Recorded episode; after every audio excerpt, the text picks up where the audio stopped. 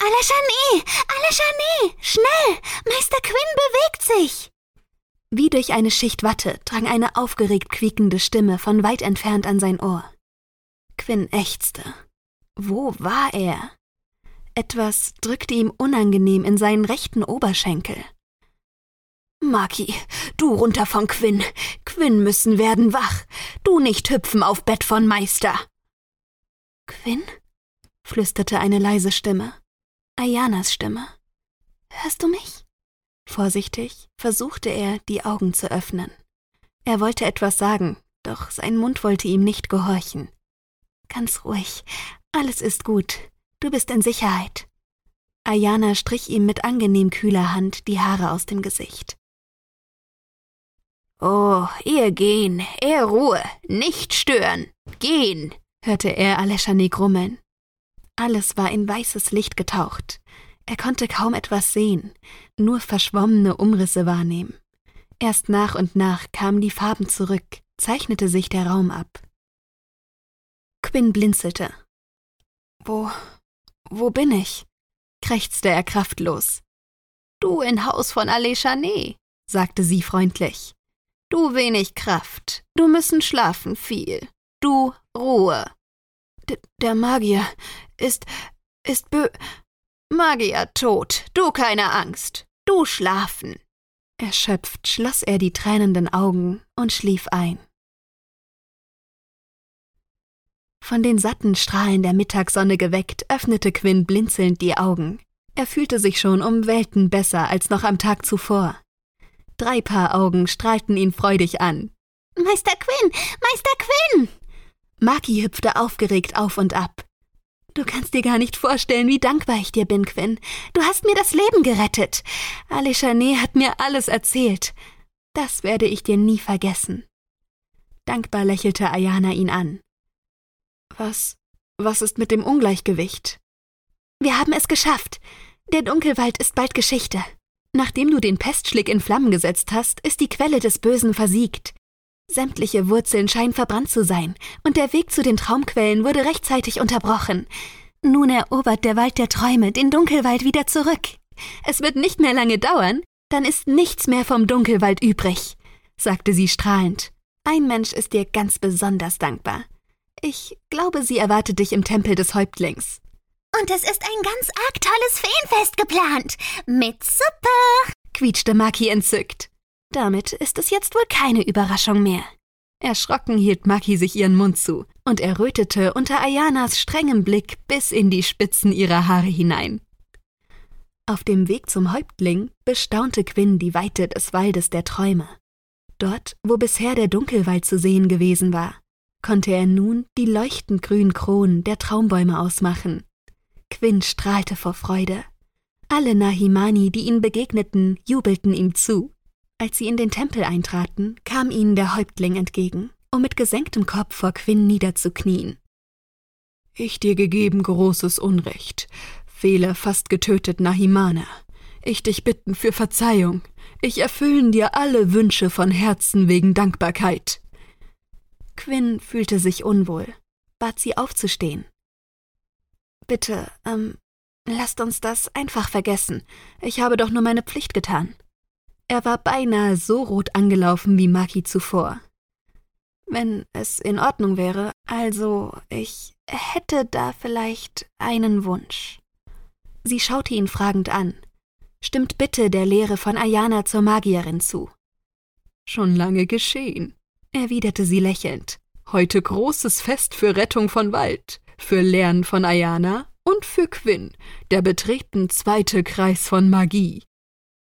Den zweiten Kreis hatte er völlig vergessen. Mit offenem Mund schaute er Aleshane an, die ihm zunickte. Ich, ich weiß nicht, ich weiß nicht, was, was ich sagen soll. Du nicht sprechen. Ich fühlen Dank. Manchmal besser fühlen. Worte weniger als fühlen. Du ausruhen. Heute Abend fest bei Quellen von Träumen. Der Häuptling hatte ihm eine Hand auf die Schulter gelegt. Bei den Quellen der Träume? Nicht auf dem Festplatz? Sie begann zu lachen. Quinn verstand nicht. Er wusste nicht, was so lustig war, und schaute fragend in die Runde. Quinn, Freund von Nahimani. Festplatz kleine Feste, große Feste heilig, große Feste bei Quellen von Träume. Am frühen Abend rüttelte Maki ihn wach. Quinn hatte nicht bemerkt, wie er eingeschlafen war. Aber offensichtlich war die Anstrengung der letzten Tage doch größer gewesen als seine Aufregung. Matt richtete er sich auf. Meister Quinn, alles ist bereit für das Fest. Wollen wir los? quiekte sie freudig aufgeregt und leckte sich über die Lippen. Quinn schmunzelte. Ich komme sofort. Als sie das Baumdorf in Richtung Quellen der Träume verließen, hörten sie schon von weitem Musik. Doch nicht etwa die schweren Klänge der Trommeln. Quinn vernahm sanfte Töne, wie aus einer anderen Welt. Während sie den bunten Windlichtern am Boden zu den Quellen folgten, verschwand die Sonne als glühender Feuerball hinter den Baumwipfeln. Ein bläulich-grüner Schimmer breitete sich über den Quellen aus. Kleine, glitzernde Flecken tänzelten über den Himmel. Doch anders als die Feenlichter waren diese um ein Vielfaches heller und munterer. Bei den Quellen der Träume angekommen, blieb Quinn der Mund offen stehen. Traumfische streckten ihre Köpfe aus dem leise plätschernden Wasser, um magische Träume in den buntesten Farben und Formen in die Luft zu zeichnen. Nun verstand Quinn, weswegen Ayana hier so gern war. Rote und grüne Runen waren in den rotbraunen Ufersand gemalt, und in der Mitte des Festplatzes war ein großes Feuer errichtet worden, an dem die Kochfrauen ihre berühmten Suppen zubereiteten und um das die Nahimani sich versammelt hatten. Ihre Blicke waren in Richtung der Quellen gerichtet, um dem Schauspiel der Fische zu folgen. In diesem Moment begriff Quinn, woher die Musik kam. Über den Quellen, zwischen den Träumen der Fische, schwebten Feen mit Holzflöten und glockenhellen Tambourinen, um ihre betörende Musik zu spielen. Feenstaub rieselte aus ihren Flügeln auf die Menschen hinab und ersetzte jeglichen Kummer durch Freude und Glück. Der Häuptling trat auf sie zu. An ihrer Seite schwebte eine Fee. Du bist also Quinn, sprach die Fee sanft. Im Namen des Volkes der Feen möchte ich dir von Herzen danken, dir und deinen Freunden. Ihr habt das Böse aus unserem Wald verbannt und das Gleichgewicht wiederhergestellt. Das Volk der Feen wird euch auf ewig dankbar sein. Wie Aleshane uns erzählt hat, hast du die Magie des Waldes erlernt und bist bereit, in den zweiten Kreis der Magie einzutreten. Es ehrt uns, dich, Quinn, in den Quellen der Träume mit der Magie unserer Vorfahren, der Magie des Waldes zu vereinen. Ihr Lächeln erfüllte ihn mit tiefem Glück. Sie deutete auf vier Ehrenplätze für Alishane, Ayana, Maki und Quinn. Doch nun lasst uns gemeinsam essen und euch als unsere Gäste willkommen heißen. Maki seufzte erleichtert auf, weil es endlich etwas zu essen gab. Ihr Magen hatte schon den ganzen Tag aufmüpfig geknurrt.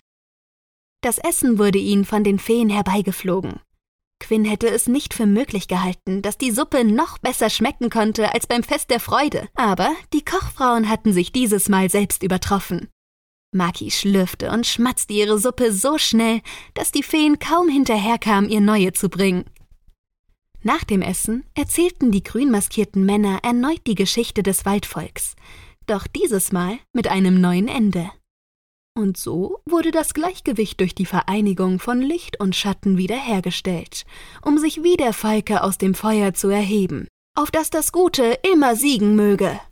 Sie streckten die Hände gen Himmel und jubelten. Die Feen, die Nahimani und ihre Ehrengäste taten es ihnen gleich. Ganz plötzlich wurde es still. Nur der sanfte Abendwind, der durch die Blätter tanzte, sowie das Knacken des Feuers waren noch zu hören. Die Königin der Feen erhob sich und flog auf Quinn zu. Sämtliche Köpfe drehten sich in seine Richtung. Für einen kurzen Augenblick wurde es ihm etwas flau im Magen. Dann erwiderte er ihr Lächeln und folgte ihr durch die Menge zu den Quellen der Träume. Am Ufer blieb er stehen. Mit einer einladenden Geste gab sie ihm zu verstehen, weiterzugehen.